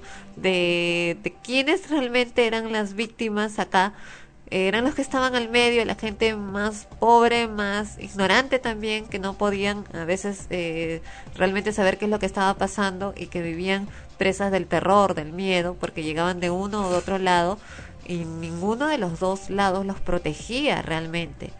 Simplemente los atacaban o los, los ponían al medio, entre la espada y la pared. Y te ibas a donde te sentías más protegido o donde podías encontrar una mejor salida. Y muchos, como tú dices, eran jóvenes, chiquillos, que de por sí en esa edad tienen muchas dudas y muchas eh, muy- ese espíritu no de rebeldía y de todo lo demás del cual se aprovechan muchas veces los terroristas para poder llevar Las- los cabecillas. Los cabecillas. Y precisamente estas gentes que manejan esos grupos terroristas sí han hecho, sí han hecho estragos esta semana, como en la celebración de esta, a nuestro criterio, nefasta organización llamada la famosa Comisión de la Verdad y la Reconciliación. Realmente ridícula. Realmente ridícula porque en muchos casos ha reivindicado a los terroristas. Es una ofensa y una ofensa más aún cuando exista ese monumento insultante a los peruanos llamado El Ojo que Llora, que queda en Lima, en la ciudad de Lima, en la zona de Jesús María. Existe ese monumento que honra a tanto terroristas como a eh, víctimas, a civiles del terrorismo. Ponerlos a todos metidos ahí. Ya en más de una oportunidad, grupos de gente seguidora de Alberto Fujimori, expresidente de la República, quien aparentemente fue pues quien combatió a estos terroristas y tuvo éxito en su gobierno, pues estas gentes ahora son perseguidas, pues resulta que en la celebración, entre comillas, del quinto aniversario de esta entidad, eh, llamada la Comis- Comisión de la Verdad y la Reconciliación, no sé de qué, ya con este sujeto Salomón Lerner vinculado a grupos extremistas de izquierda, que haya estado ahí presidiendo esta comisión ridícula, pues en el gobierno también nefasto del señor Alejandro Toledo, que esperamos no vuelva jamás a tener esa algún cargo público, pues resulta pues que durante esta celebración ha irrumpido muy, muy incómodos y muy molestos un grupo de gente vinculada a Fujimori a, inter- a- a interrumpir pues esa celebración que se daba pues en este local, en este monumento entre comillas del ojo que llora. Pues y, y ahora el diario izquierdista, porque ahora sí ya está mostrando su verdadera cara, el diario izquierdista La República, pues está ya presentando ya más de dos días titulares donde directamente dice acá están los matones de, de Fujimori este eh, interrumpiendo la ceremonia de la comisión de la verdad y, vuelve a poner la foto de quien irrumpió etcétera pero pregunto no es acaso esa la posición también de muchos miles y miles y cientos de miles de peruanos que estamos hartos, hartos de los terroristas asola- asolapados y con corbata y con camisa y corbata que existen actualmente, los cabecillas, esa gente que piensa como que la gente, que los seres humanos somos cosas y que los manipulan, los manipulan, los manipulan estratégicamente y les pagan para hacer eso. Les dan Sobre medios de eso. comunicación, les dan ONGs. sobre todo eso, les pagan, viven cómodamente eh, en todo aquello que supuestamente repudian, ¿no? Porque siempre hablan de los ricos y los pobres. Sin embargo, viven como ricos, viven en, en grandes eh, casas pagadas por otros, como tú dices, departamentos, viven en Europa, eh, planificando sus cosas desde ahí con alta tecnología. Mientras que la- los, los terroristas menores, digamos, los, los jóvenes, esos jóvenes, esos pueblos que, que cayeron, como parte de esos grupos, eh, murieron o están presos o murieron, ¿no? Simplemente murieron, perdieron todo, ¿no? Eh, fueron ejecutados también, en fin. ¿Tú crees que realmente Abimael Guzmán dirigía Sendero Luminoso? Vaya pregunta. ¿Realmente él era el, el gran cabecilla del asunto o había alguien encima de él? ¿Quién sabe? Eh, De hecho que también había alguien encima de él. O sea, el terrorismo es mundial y, y se y esas eh, órdenes y todas esas cosas vienen desde fuera muchas veces, desde grandes, grandes esferas que manejan todo ello. Y a lo otro, ¿no? A, a- ¿Tú crees que un terrorista que de los que han quedado vivos y estaban presos, ¿tú crees que se han arrepentido? ¿Tú crees que, que realmente merecen perdón o, o cortarles la condena, darles una nueva oportunidad, una cuestión así? Eh, no se la dan a otro, a otro que ha matado. El que mata, mató, pues, ¿no? O sea, es Pero algo que le lo pueden obligado a matar, pues. También lo pueden haber obligado a matar. Es, eso, eso es cierto. Obligado a matar a uno. Pero ¿qué pasa si ya comienzas a matar a un montón? O sea, ya, ya lamentablemente dejas de ser una persona normal. Porque no puedes ir matando a la gente y punto, ¿no? Mm, Algunos, yo digo, ¿no? Algunos eh, ya lo tomaban pues como matar cucarachas, como matar moscas. En fin, ¿no? Eh, Ese es el problema.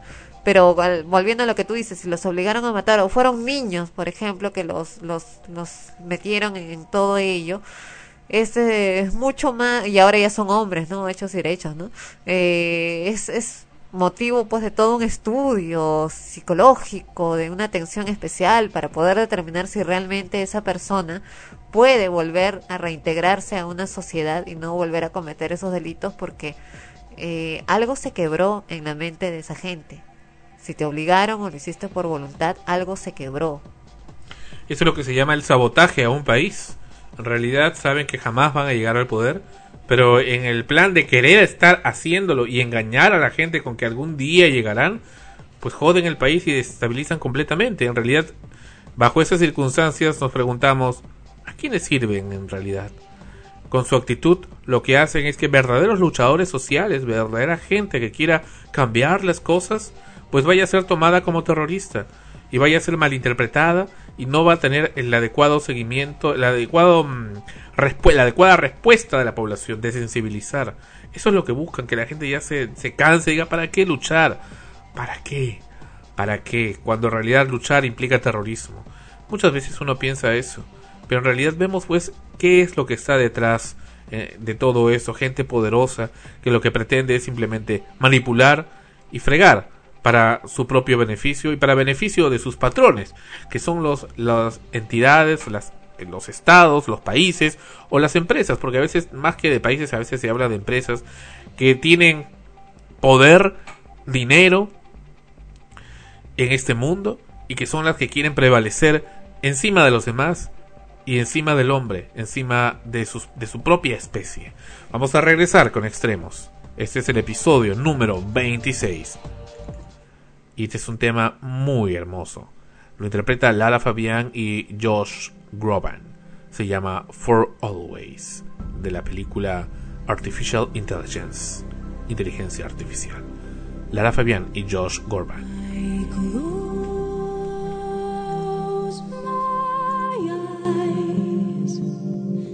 And there in the shadows I see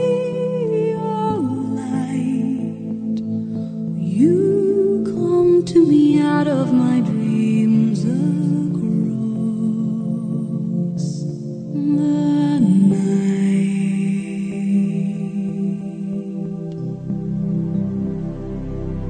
You Take my hand, though you may be so many stars away. That our spirits and souls are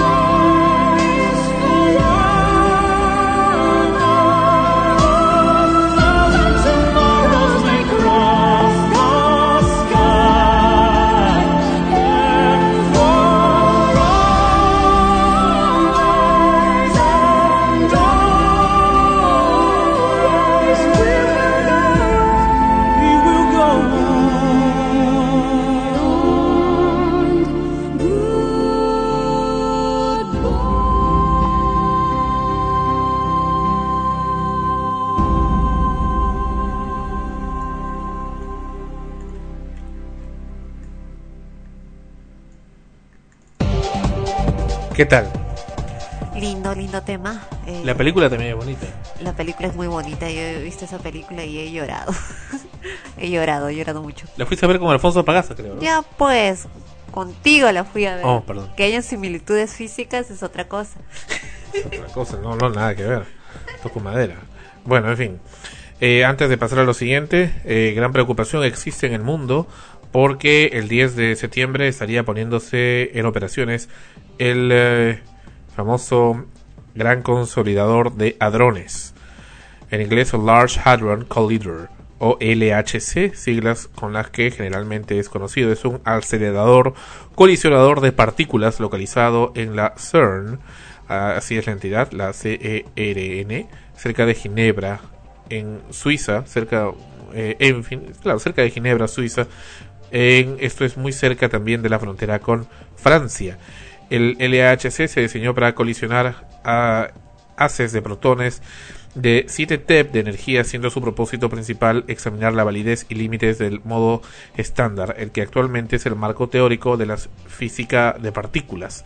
Este es un tema un poco, eh, eh, no engorroso, sino es un poco complicado, porque implica muchos términos muy avanzados de, de física nuclear.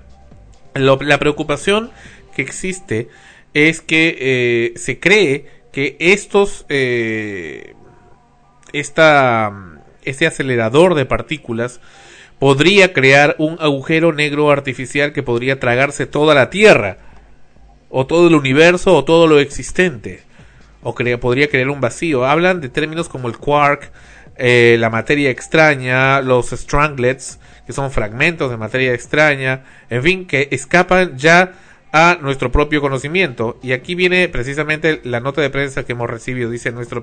eh, a ver, permítame, acá tengo la información correspondiente. Los investigadores Luis Sancho y Walter Wagner han denunciado la construcción del acelerador de partículas LHC, el Large Hadron Collider, porque creen que tiene un 75% de probabilidad de extinguir la Tierra el 10 de septiembre 2008, o sea, ya en unos días. La denuncia ha sido presentada ante un juez de Hawái que tendrá que decidir si para la construcción del mega acelerador o permitir que continúen con los trabajos. Eh, los riesgos de que hablan estos dos investigadores son básicamente el funcionamiento del LHC podría crear un agujero negro que por su naturaleza absorbiera la Tierra y ya puestos eh, eh, todo lo que esté a su alrededor. Se podría generar una materia extraña convirtiendo la Tierra en una estrella de neutrones. Y así, situaciones de esa naturaleza. Y en estos momentos está siendo evaluado en la Corte de Hawái. Eh, no sé qué tanta injerencia tenga la Corte de Hawái, Estados Unidos, con la, la jurisdicción en Suiza, necesariamente donde se encuentran estos, estas instalaciones eh, de las cuales están siendo consideradas. Sin embargo, se está hablando, por ejemplo, que el tema de los stranglets, strangles, eh, precisamente, eh, que son materia extraña, y aquí viene lo curioso, y ahora sí te vas a despertar, Ana Rosa, pueden haber sido también los causantes eh, de algunos de los últimos terremotos en el mundo, especialmente los terremotos luminosos, como los ocurridos en Perú. Se habla que estas eh, partes de materia o antimateria habrían atravesado la Tierra provenientes del espacio y pues son las que están causando algunos tipos de fenómenos que actualmente la ciencia no puede explicar a ciencia cierta o las confunde con otros fenómenos eh, de la física.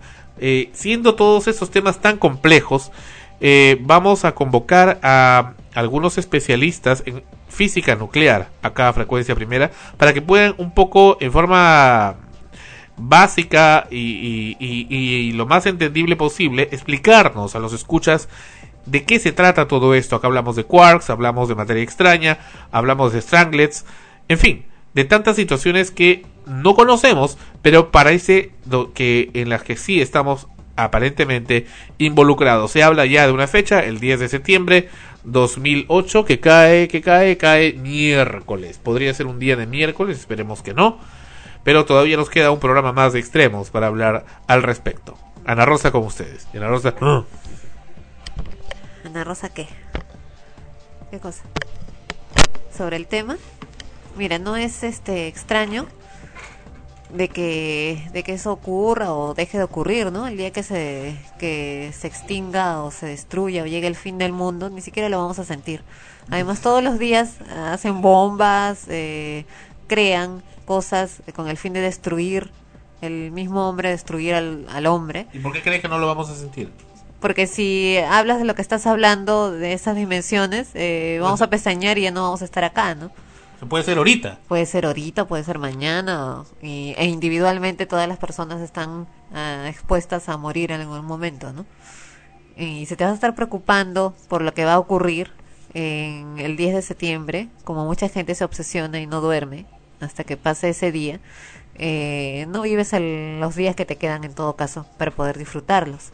Como en una ocasión que un científico eh, dijo que iba a haber un gran terremoto en, en, Lima y no ocurrió, fue en 1981.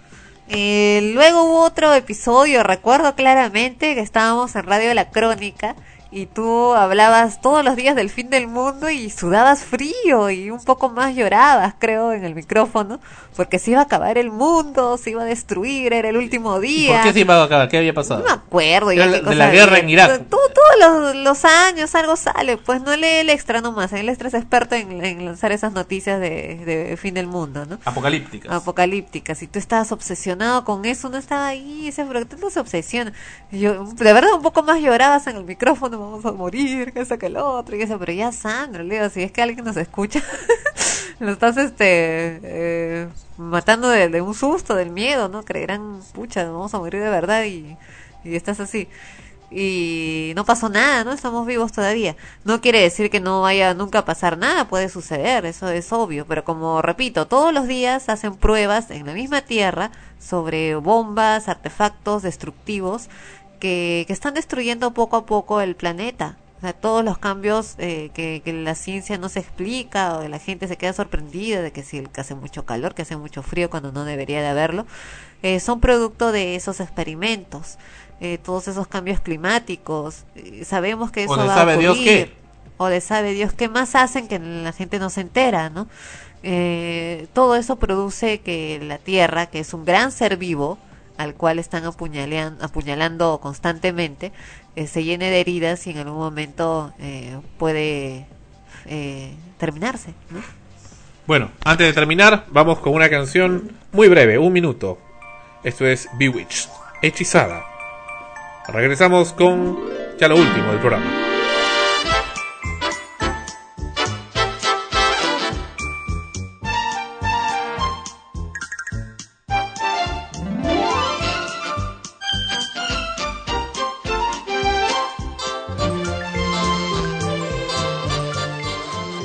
Frecuencia primera, la señal de la nueva era.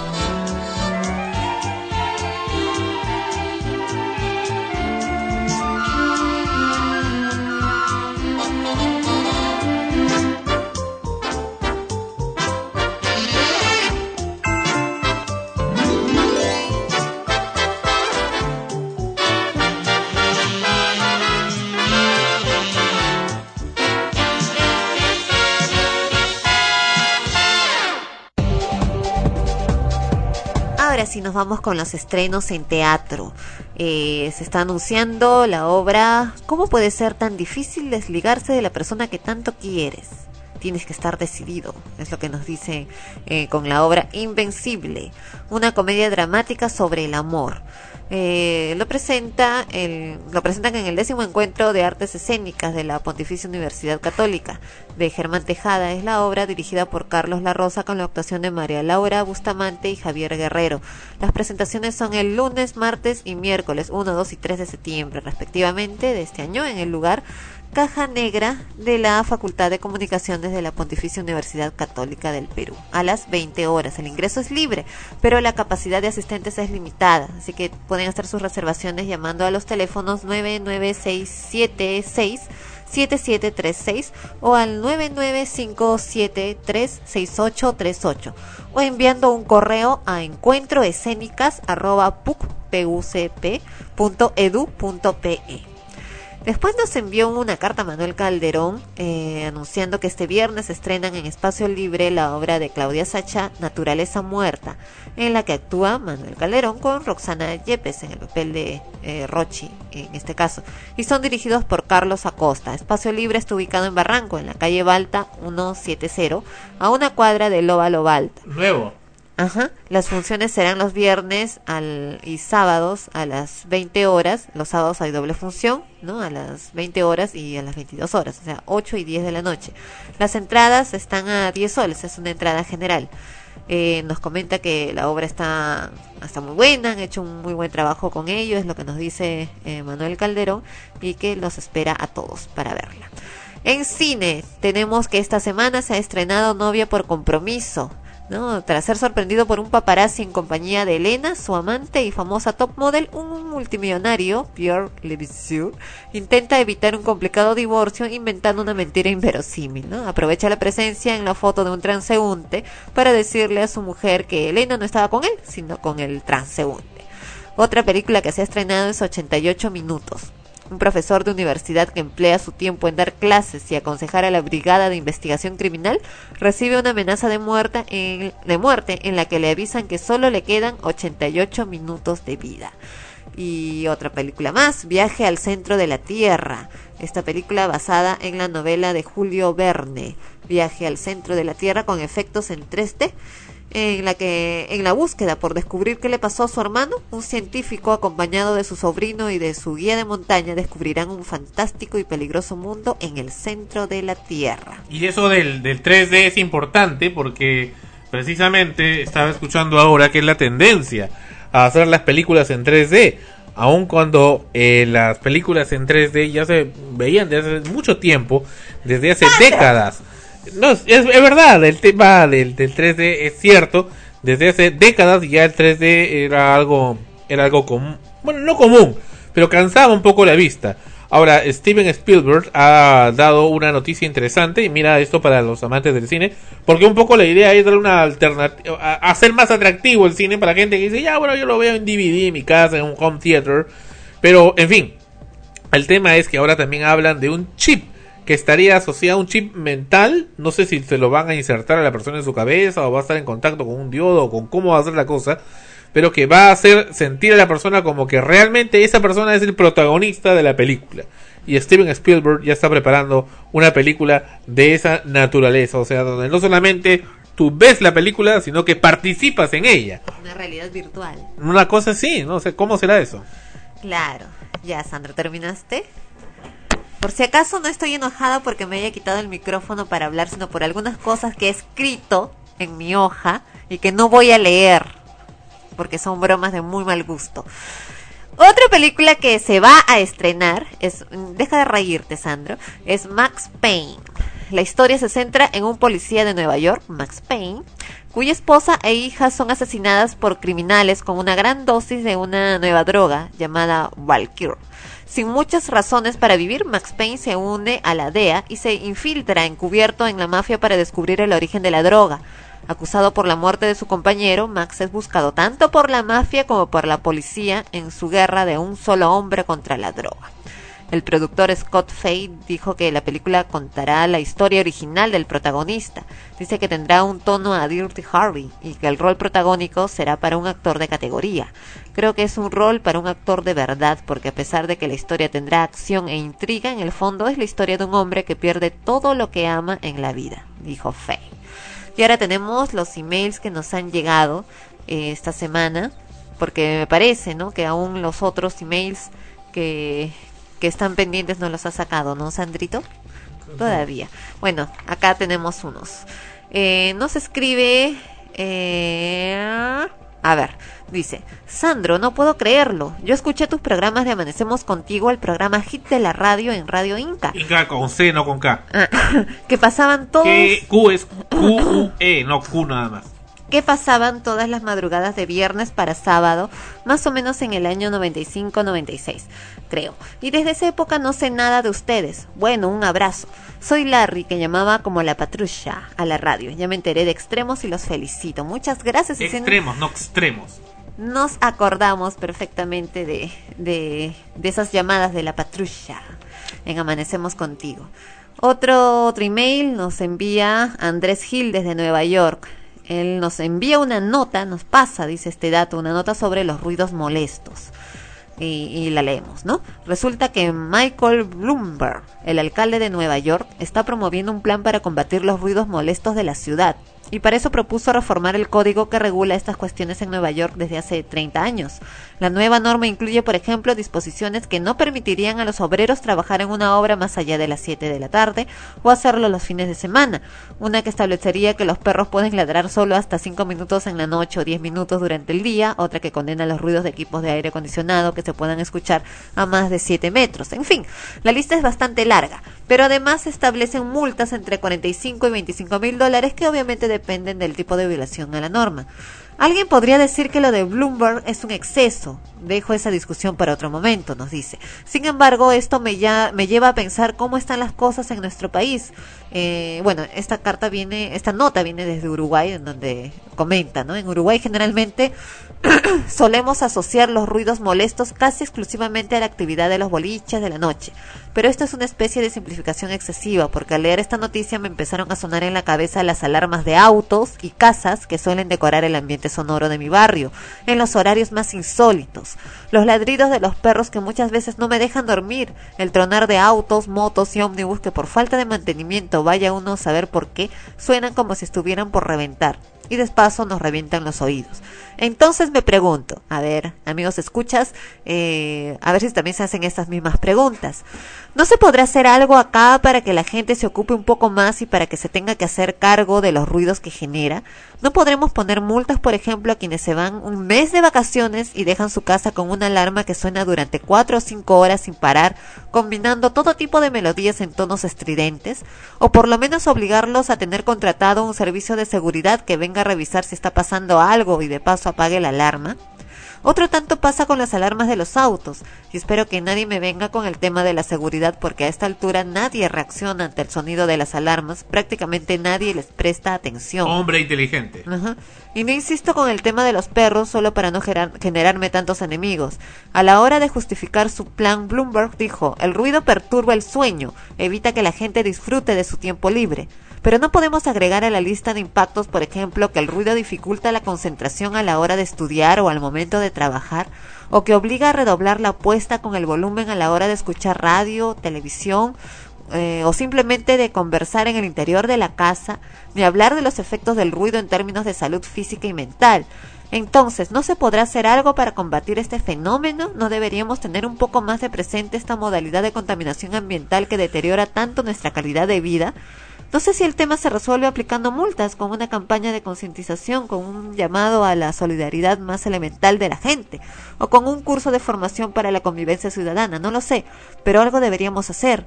O nos tendremos que resignar a que alarmas, sirenas, motores, máquinas, herramientas, bocinas, ladridos sigan formando parte de la música de fondo de nuestras vidas.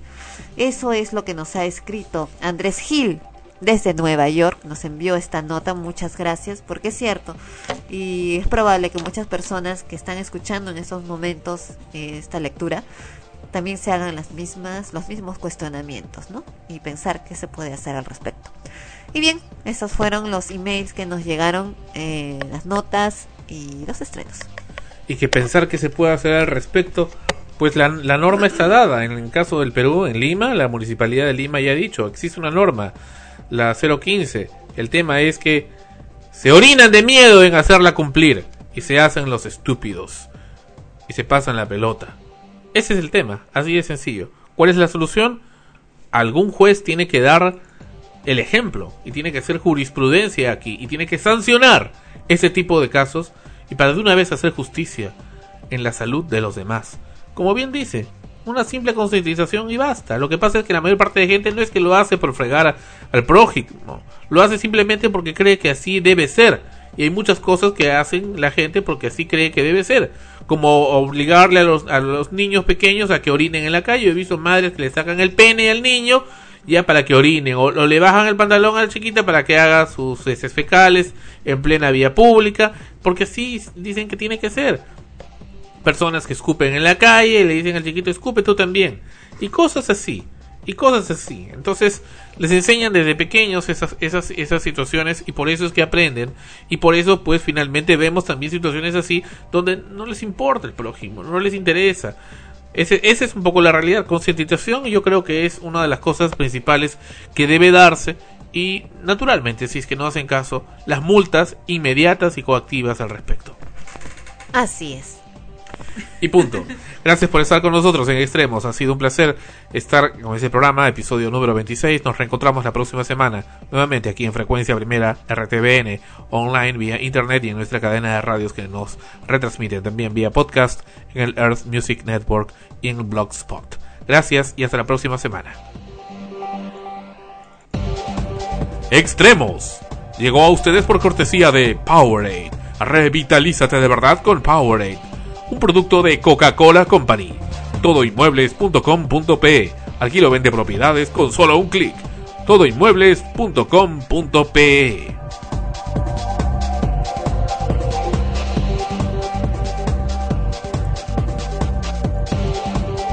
Conducción Ana Rosa Liendo, Sandro Parodi. Ha sido una realización de frecuencia primera RTBN. Lima 2008. Derechos reservados. Escriba a extremos fp arroba frecuenciaprimera.org.